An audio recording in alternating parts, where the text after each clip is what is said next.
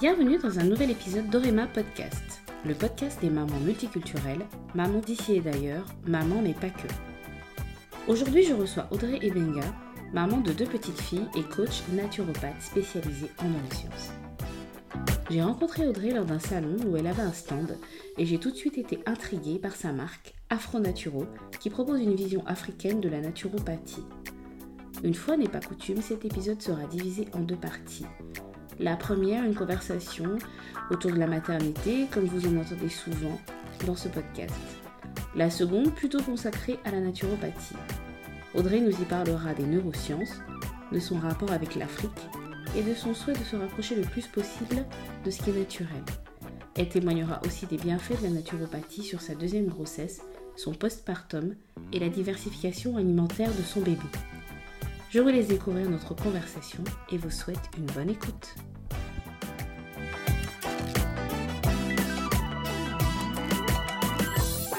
Bonjour Audrey. Bonjour. Ça va? Oui, et toi? Ça va, merci.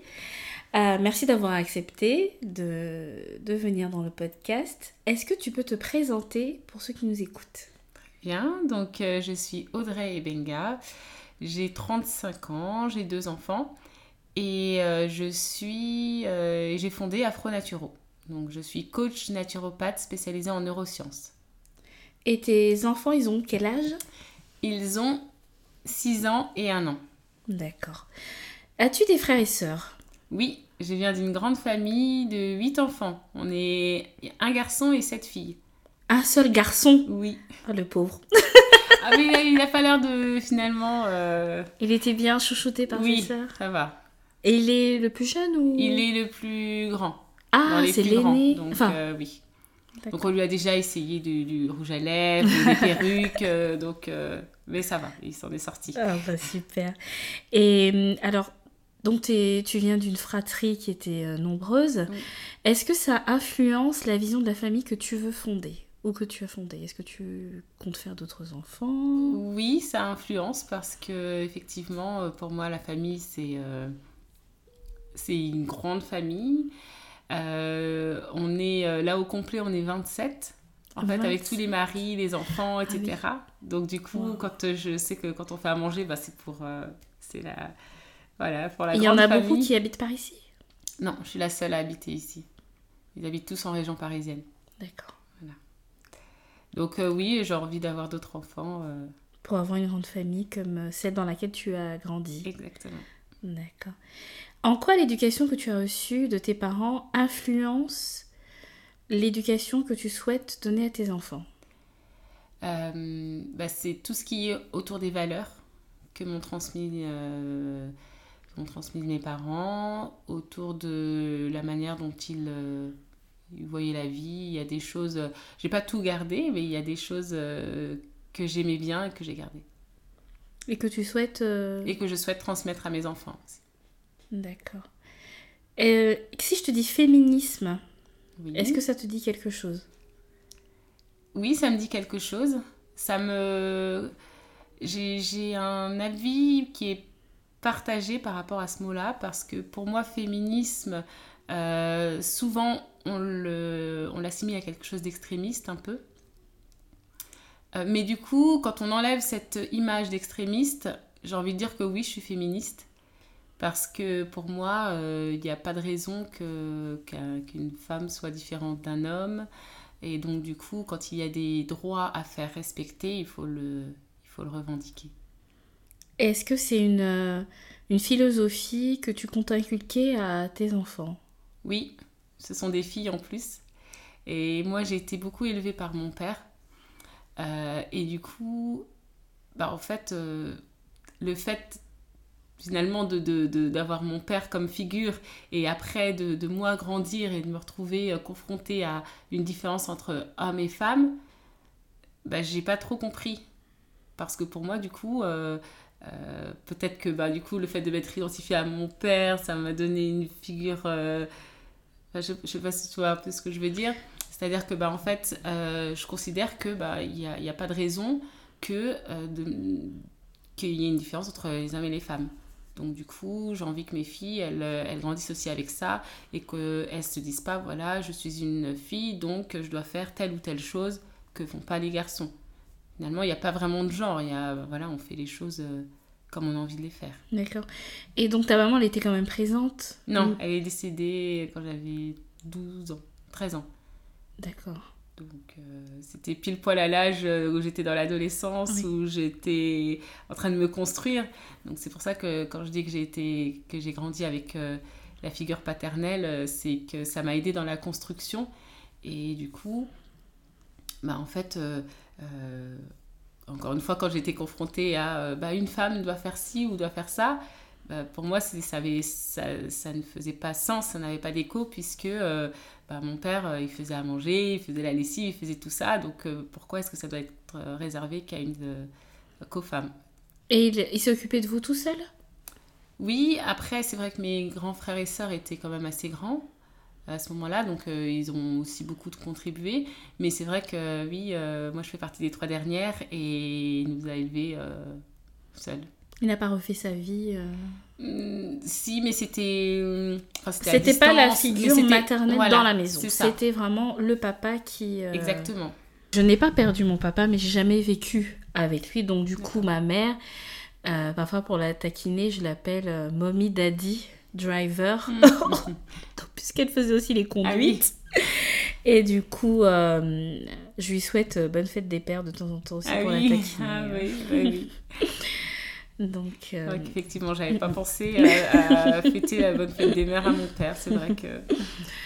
alors, dans Cher Ijeawele, ou un manifeste pour une éducation féministe, Hum. Chimamanda Ngozi Adichie suggère d'offrir à son enfant un sentiment d'identité. Alors, cette idée résonne-t-elle en toi? Oui, ça résonne en moi parce que euh, il faut savoir qui on est.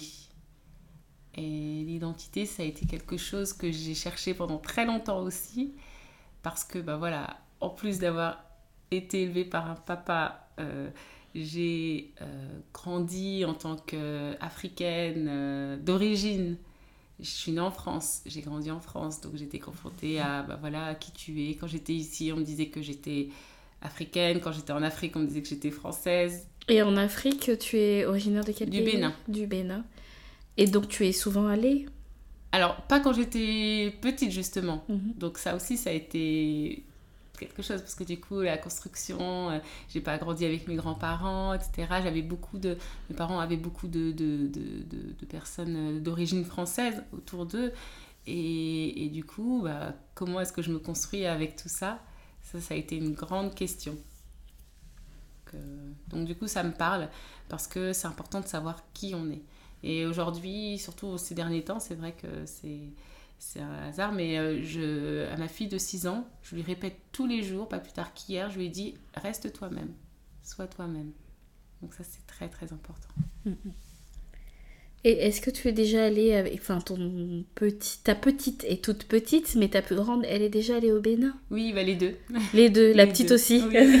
Elle avait 6 mois, mais je l'ai Ouais. embarquée aussi. euh, Ça s'est bien passé. ça s'est très très bien passé. En plus, euh, j'ai pu faire euh, la, la diversification avec elle là-bas et tout, donc c'était, j'étais contente. D'accord. Et ton mari, il vient aussi du Bénin? Non, il vient du Congo. Congo RDC. Est-ce que vous êtes déjà allé? Est-ce que vous Non, comptez je- y Ah aller? oui, oui, oui, j'attends que ça. Oui.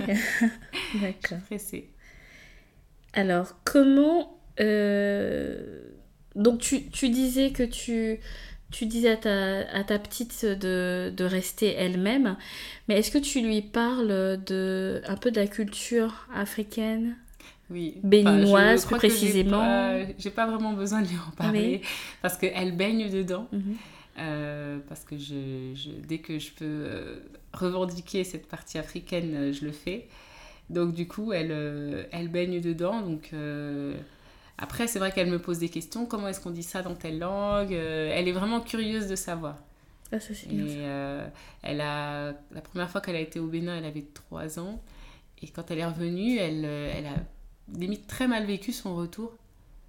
Parce qu'en fait, euh, pour elle, elle avait associé bah, les vacances au Bénin. Et si on n'allait pas au Bénin, elle n'avait pas passé de bonnes vacances. Donc ça, c'était particulier aussi. Mais voilà, elle est...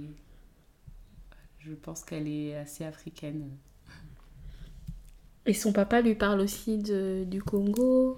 Oui, oui, oui. Euh, les Congolais, la musique. Hein. Mhm. la musique, euh, et puis après la, la, culture, la nourriture, etc. Donc, euh, donc oui, elle, sait qu'elle a plusieurs origines. D'accord. Comment définis-tu la maternité? Et quelle est à ton sens la chose la plus difficile quand on est maman? La maternité, pour moi, c'est un, une, c'est un peu une réalisation en tant que femme. C'est la transmission aussi, puisque ben voilà, on, passe le, le, le, témoin en fait à la génération d'après. Et la plus grande difficulté, euh, je sais pas, je, je crois que je, je, suis trop optimiste pour ça. tu ne penses pas aux difficultés Il y en a, il y en a des difficultés, hein, mm. mais euh, bah, ce serait peut-être d'être juste avec ses enfants, j'ai envie de dire, d'être, de les élever de la manière la plus juste possible, en étant complètement avec eux et et faire abstraction de, bah, de, notre état mental, comment est-ce qu'on a passé la journée, est-ce qu'on est stressé, est-ce qu'on a peur, etc. D'être le plus neutre possible.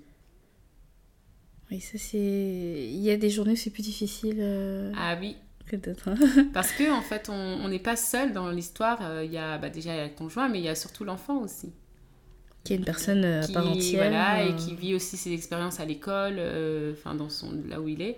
Et du coup, euh, il y a tout ça qui se confronte le soir et faut réussir à, à, rester, à faire abstraction de tout ça. Mhm. Alors, maman, mais pas que. Comment concilier au mieux sa vie professionnelle et sa vie de famille? Ah euh, ben, J'ai envie de dire peut-être euh, organiser.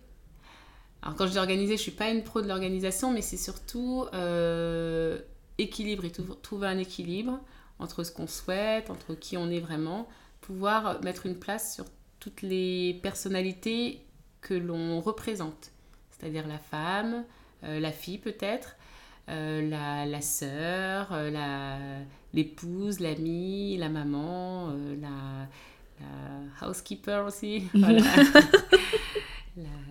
voilà. C'est pouvoir tout gérer et pouvoir se dire, ben voilà, il faut que tout soit équilibré. C'est faisable ça? C'est tu y arrives ou? C'est faisable. C'est faisable. Comment tu d'y arriver. Alors euh, comment je fais? J'ai envie de dire que l'équilibre il, il, va se faire peut-être au mois et pas à la semaine et encore moins à la journée. C'est-à-dire que voilà, il y a des semaines où ma maison est un peu moins rangée que d'autres. Il y a des semaines où euh, je passe moins de temps avec euh, mes enfants que d'autres. Voilà, j'essaie d'équilibrer à ce niveau-là et, et, moi ça me va. Le tout c'est de trouver son équilibre à soi. Très bien, moi ça me paraît, euh, ça me paraît logique tout ça. C'est la fin de la première partie à proprement parler autour de la maternité. Et à partir de maintenant, euh, nous allons plutôt parler de naturopathie et neurosciences. Alors si vous êtes aussi curieux que moi sur le sujet, je vous invite à écouter.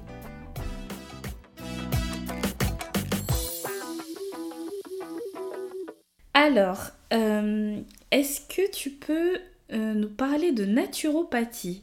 Qu'est-ce que c'est la naturopathie? La naturopathie, c'est un grand mot pour dire des choses très simples en fait.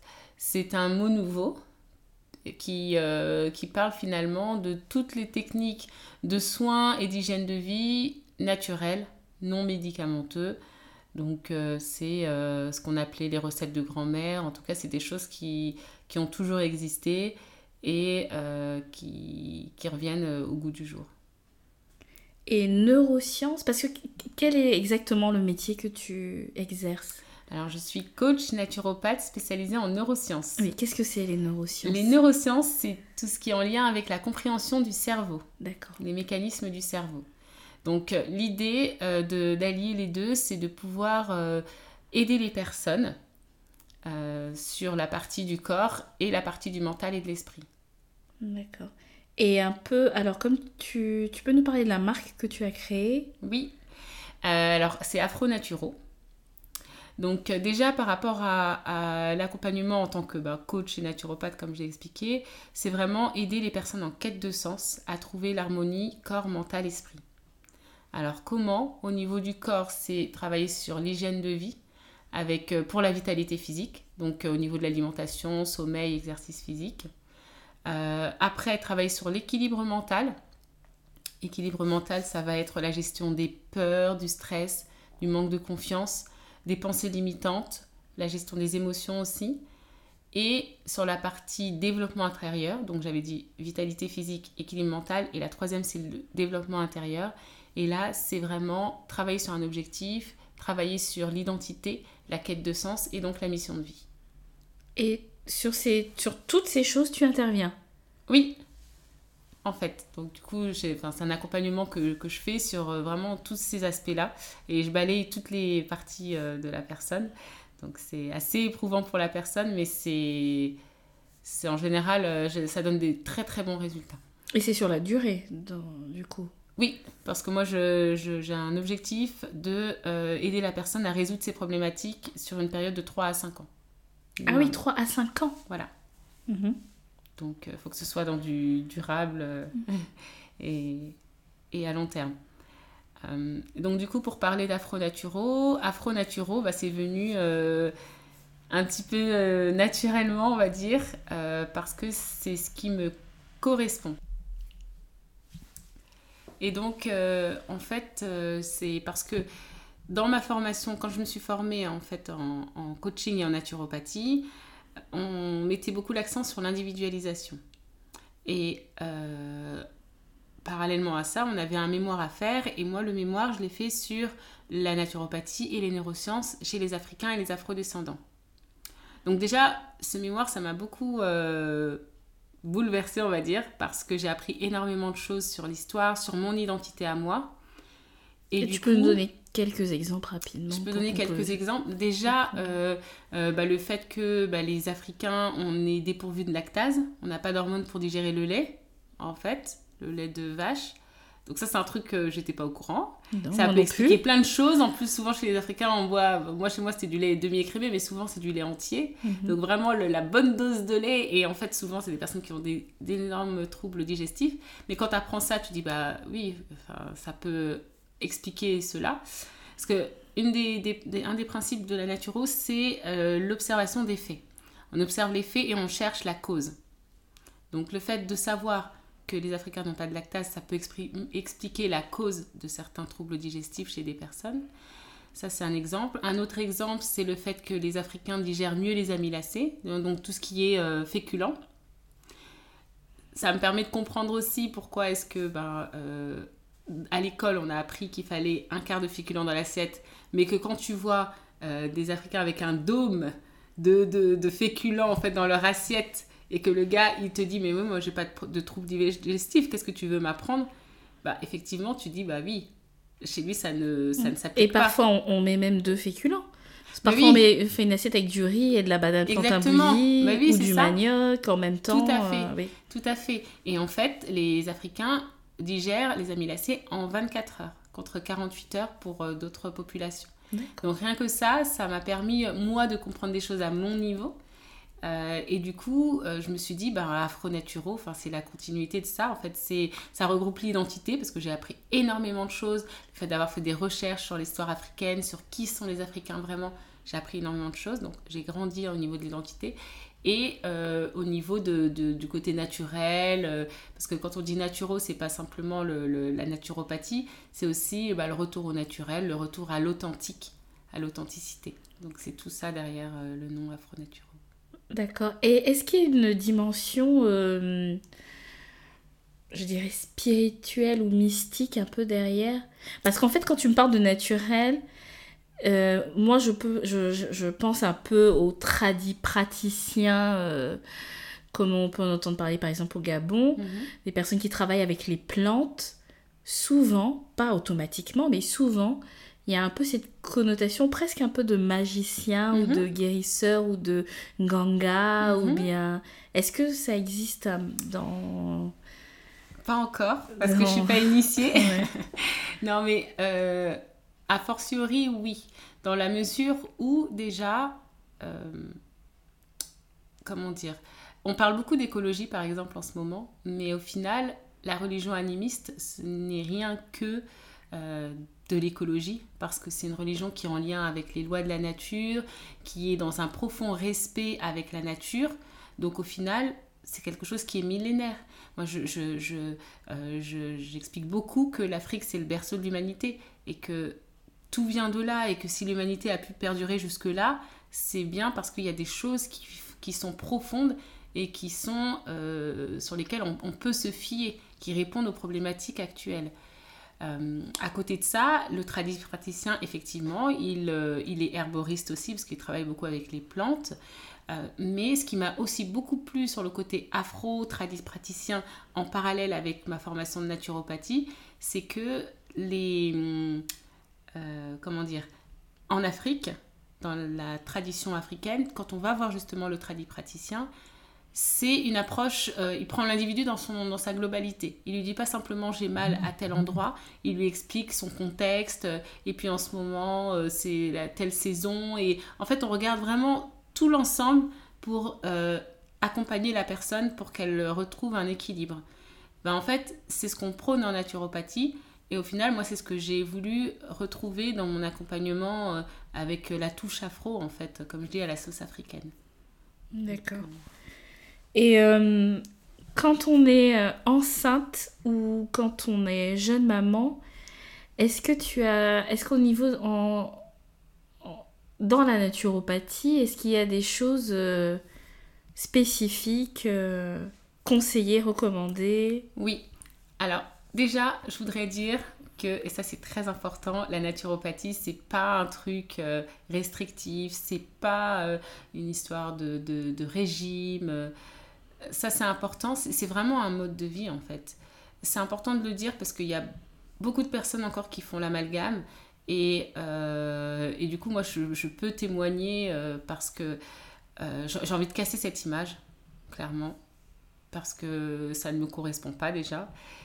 Et pour revenir à, la grossesse, ce qui est intéressant dans ce que j'arrive à témoigner aujourd'hui, c'est que pour ma première fille, j'étais pas du tout dedans. Donc du coup, euh, je peux faire la différence entre ma première grossesse et mon premier accouchement et mon premier bébé et mon deuxième. Euh, bah, la première, ça a été difficile, j'ai fait du diabète de grossesse, enfin ça a été vraiment euh, assez laborieux. J'ai accouché, on m'a déclenché l'accouchement parce que j'avais la poche des os percés, etc. et après, même après quand j'ai accouché, bah, j'ai eu beaucoup de mal pour allaiter. Et pour ma deuxième, ça a été comme euh, ça a été euh, vraiment euh, comme une lettre à la poste comme une lettre à la poste enfin je veux dire j'ai passé une grossesse mais de rêve franchement j'ai travaillé jusqu'au bout j'avais mon terme le 22 février et euh, enfin, je veux dire, je sais pas, j'ai dû travailler jusqu'au 15 euh, ou autre comme ça. Mais c'était mais complètement ok. Enfin, je veux dire, euh, si je travaillais, c'est parce que je considérais que c'était m'ennuyer un peu de rester à la maison. tu te sentais en pleine forme? Ah, j'étais en pleine forme, j'ai très bien mangé. Enfin, je veux dire, c'était vraiment très très bien. Du coup, j'ai accouché trois jours avant le terme. et j'ai accouché en 1h30 par voie basse sans péridurale. Enfin, le truc comme une lettre à la poste, quoi. Vraiment, euh, j'étais moi-même étonnée parce que je m'attendais pas en fait à. à Est-ce que ça se passe aussi bien? Oui. Bah ouais, ouais, ouais. Je veux dire, je suis partie de chez moi à 9h euh, pour aller à l'hôpital et à 10h30, j'avais mon bébé dans les bras, quoi. Et bon, d'accord, ok, ça marche. Donc, du coup, c'est vrai que c'est. Euh, et ça, c'est. Enfin, j'appelle mon bébé bébé naturel. Je l'appelle comme ça, je, je dis que c'est mon, mon, laboratoire parce que les choses sont tellement faciles avec elle que euh, je, je, ça, me, ça, me, ça renforce ma conviction que finalement il faut être beaucoup plus en phase avec soi-même, en phase avec des choses naturelles et puis, euh, et puis voilà quoi, en lien avec les, les lois de la vie. Est-ce que tu peux nous donner des exemples de choses qui t'ont aidé et qui ont, que tu as mis en place euh, à ta deuxième grossesse Oui. Alors ça peut être par exemple les, les oméga 3. En fait, ce qu'on dit. Alors, déjà, ce, que je dis moi aux femmes enceintes, euh, maintenant en tant que naturo, c'est que, bah voilà, quand tu es enceinte, tu produis 12 grammes de matière en plus par jour. seulement 12 grammes. C'est-à-dire que c'est à peu près une bouchée de, pommes de terre. Donc c'est pas, pas énorme. Donc euh, il faut que déjà la, maman soit rassurée sur le fait qu'elle va apporter tous les apports dont elle a besoin pour son bébé.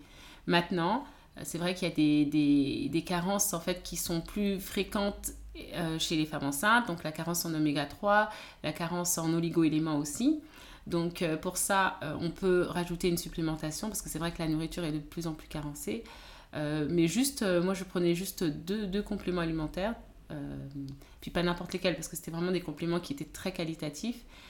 Et euh, ben, on considère que ces le fait d'être, de ne pas être carencé au niveau des oligo-éléments et de, des oméga 3, ça permettrait de euh, ne pas avoir de baby blues, ça permettrait de ne pas perdre ses cheveux, puisque effectivement l'humeur et puis les, les, cheveux, les ongles cassants, tout ça, ce sont des signes de carence en oméga 3.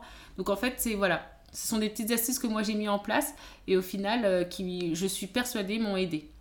Même au niveau de, des, des, muqueuses, euh, bah, l'accouchement s'est beaucoup mieux passé et les femmes aussi qui suivent ce, ce genre de traitement peuvent témoigner aussi. Donc euh, c'est tout bête, mais, mais il faut le savoir en fait.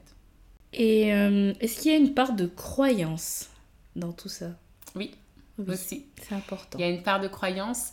une croyance, c'est ce qu'on croit vrai. Ça, c'est important de donner la définition aussi.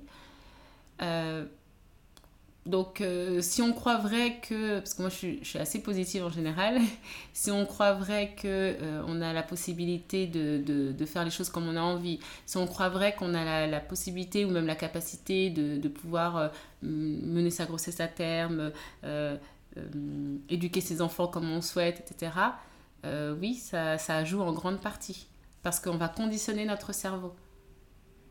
Et ça, c'est les neurosciences qui aident beaucoup aussi à ça, parce que tout n'est que croyance, tout part des pensées. Et on en a 60 000 par jour. Donc, 60 000 euh, en moyenne. Ça carbure. Ouais. Et euh, alors, tu m'avais dit quelque chose qui m'avait intéressé, intrigué, c'était euh, le, le, la diversification alimentaire oui. pour ta fille que tu avais faite donc au Bénin. Oui. Parce que donc moi, ça m'avait interpellée parce que quand on est ici en France, on nous dit euh, d'éviter les fruits exotiques mhm. pour nos, euh, nos enfants quand on commence pour la diversification alimentaire quand ils sont tout petits. Alors finalement, qu'est-ce qu'un fruit exotique? Parce que nous, euh, on est originaire d'un pays exotique finalement. Alors est-ce que pour nos enfants, Qu'est-ce qu'un fruit exotique? Bah, En fait, au-delà de ça, euh, j'ai envie qu'on revienne vraiment vers un fonctionnement qui est en lien avec les lois de la vie. La naturo, c'est vraiment l'observation des faits. On va observer les zones où, euh, bah, voilà, où il y a le plus de centenaires, des choses comme ça. Et moi, mon personnage préféré, c'est l'homme préhistorique. C'est mon référentiel, en fait. Et euh, pour la petite histoire, mon, mon référentiel, je l'appelle Awa. Parce que, en fait, euh, je fais un amalgame entre homme préhistorique, Ève, et puis le nom africain de Ève, c'est Hawa. Donc je l'appelle Hawa. Et je me dis, mais qu'est-ce que Hawa, elle aurait fait en fait? Est-ce que Hawa, elle aurait attendu qu'on vienne lui dire que les fruits exotiques sont pas bons pour son enfant? Est-ce que depuis des millions d'années que l'humanité existe, on attend que les gens se lèvent pour dire, voilà, les fruits exotiques sont pas bons pour nos enfants?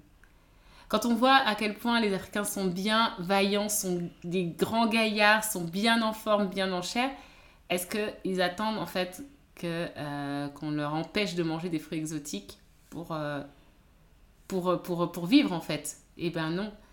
C'est-à-dire qu'il euh, il y a un truc aussi qui a été fondamental pour moi, le, début d'Afro Naturo, ça a été le fait de savoir qu'une plante n'est jamais aussi efficace que quand elle est dans son environnement. Donc forcément, quand on est dans un environnement donné, on va être efficace avec ce qui est autour de nous. C'est pour ça que nous, nous étant ici africains, j'appelle ça afro-hybride. Parce que nous, on est en une autre catégorie. Mais en tout cas, en Afrique, il y a des choses qui, au niveau de la génétique, font que un enfant va manger ce qu'il y a autour de lui. Parce que l'homme préhistorique, quand il était là, il mangeait ce qu'il y avait autour de lui. Il n'attendait pas que le bateau arrive avec euh, de la nourriture importée, euh, du, du cérélac ou je sais pas quoi pour donner à manger à son enfant. Mhm. Et c'est vraiment ça en fait. À chaque fois se dire, bah, je reviens vers quelque chose qui est naturel, qui est, qui est normal en fait. Donc du coup, par rapport à la diversification de ma fille, euh, ça a été par exemple du lait, de, l'eau de coco. Je veux dire, enfin voilà, encore une fois, comme je sais qu'elle est afro-hybride, puisqu'elle est née à l'extérieur et que tout ça, et que machin, qu'elle n'est pas habituée à cet environnement-là, bien sûr que j'ai été quand même assez attentive. Maintenant, quand on coupe une noix de coco qui descend de l'arbre, euh, voilà, il n'y a, y a, rien de plus euh, aseptisé ou de plus naturel, de plus propre, de tout ce qu'on, veut. Donc, euh, donc voilà, elle a, elle a pris ça, elle a les, graines de cacao aussi, elle suçait ça et, elle se régalait. Et en fait, moi j'étais heureuse parce que. Bah, tu m'étonnes. voilà, il y avait. C'était. C'était naturel. naturel. Voilà, bon, bah, on est tombé d'accord sur le même mot. Voilà. D'accord. Ben merci en tout cas Audrey de nous avoir parlé euh, de naturopathie, d'avoir fait découvrir à ceux qui euh, ne connaissaient pas. Est-ce que tu souhaites euh, rajouter quelque chose? Est-ce que je souhaite rajouter quelque chose? Non, simplement le fait que bah, voilà, c'est ma passion. moi, c'est vraiment quelque chose qui, qui m'anime. Et, et, pour moi, voilà, c'est ce vers quoi je veux me tourner parce que c'est. Euh, c'est. Voilà, pouvoir. Pour moi, ça a du sens le fait que je sois née ici parce que je considère qu'il fallait peut-être que j'ai ce recul-là pour pouvoir euh, me tourner à nouveau vers l'Afrique. J'aime bien cette phrase de Kwame Nkrumah que j'ai un peu remixée à ma sauce, euh, qui, dit que, qui dit Je ne suis pas née en Afrique, mais l'Afrique est née en moi. Et c'est vrai que c'est vraiment quelque chose qui me correspond parce que bah, dans mes frères et sœurs, c'est vrai que moi, je, je, crois que depuis petite, j'ai l'Afrique qui m'appelle. Même si je comprenais même pas pourquoi, en fait, je, je ne savais pas pourquoi. Et aujourd'hui, je sais. Aujourd'hui, je sais que c'est parce que bah, peut-être qu'il fallait que je que j'aille à l'extérieur pour apprendre des choses et revenir pour être euh, beaucoup plus africaine peut-être et affirmer plus mon africanité. Et euh, voilà, j'ai cette ambition-là de, de, remettre au goût du jour la médecine traditionnelle africaine. Euh, et, et, et je, je, pense que de toute façon, j'ai pas d'autre choix que de poursuivre mon chemin. Donc, euh, tout ira bien. Bon, ben très bien. Et donc, bonne continuation, Audrey. Merci. Et merci encore. Merci à toi.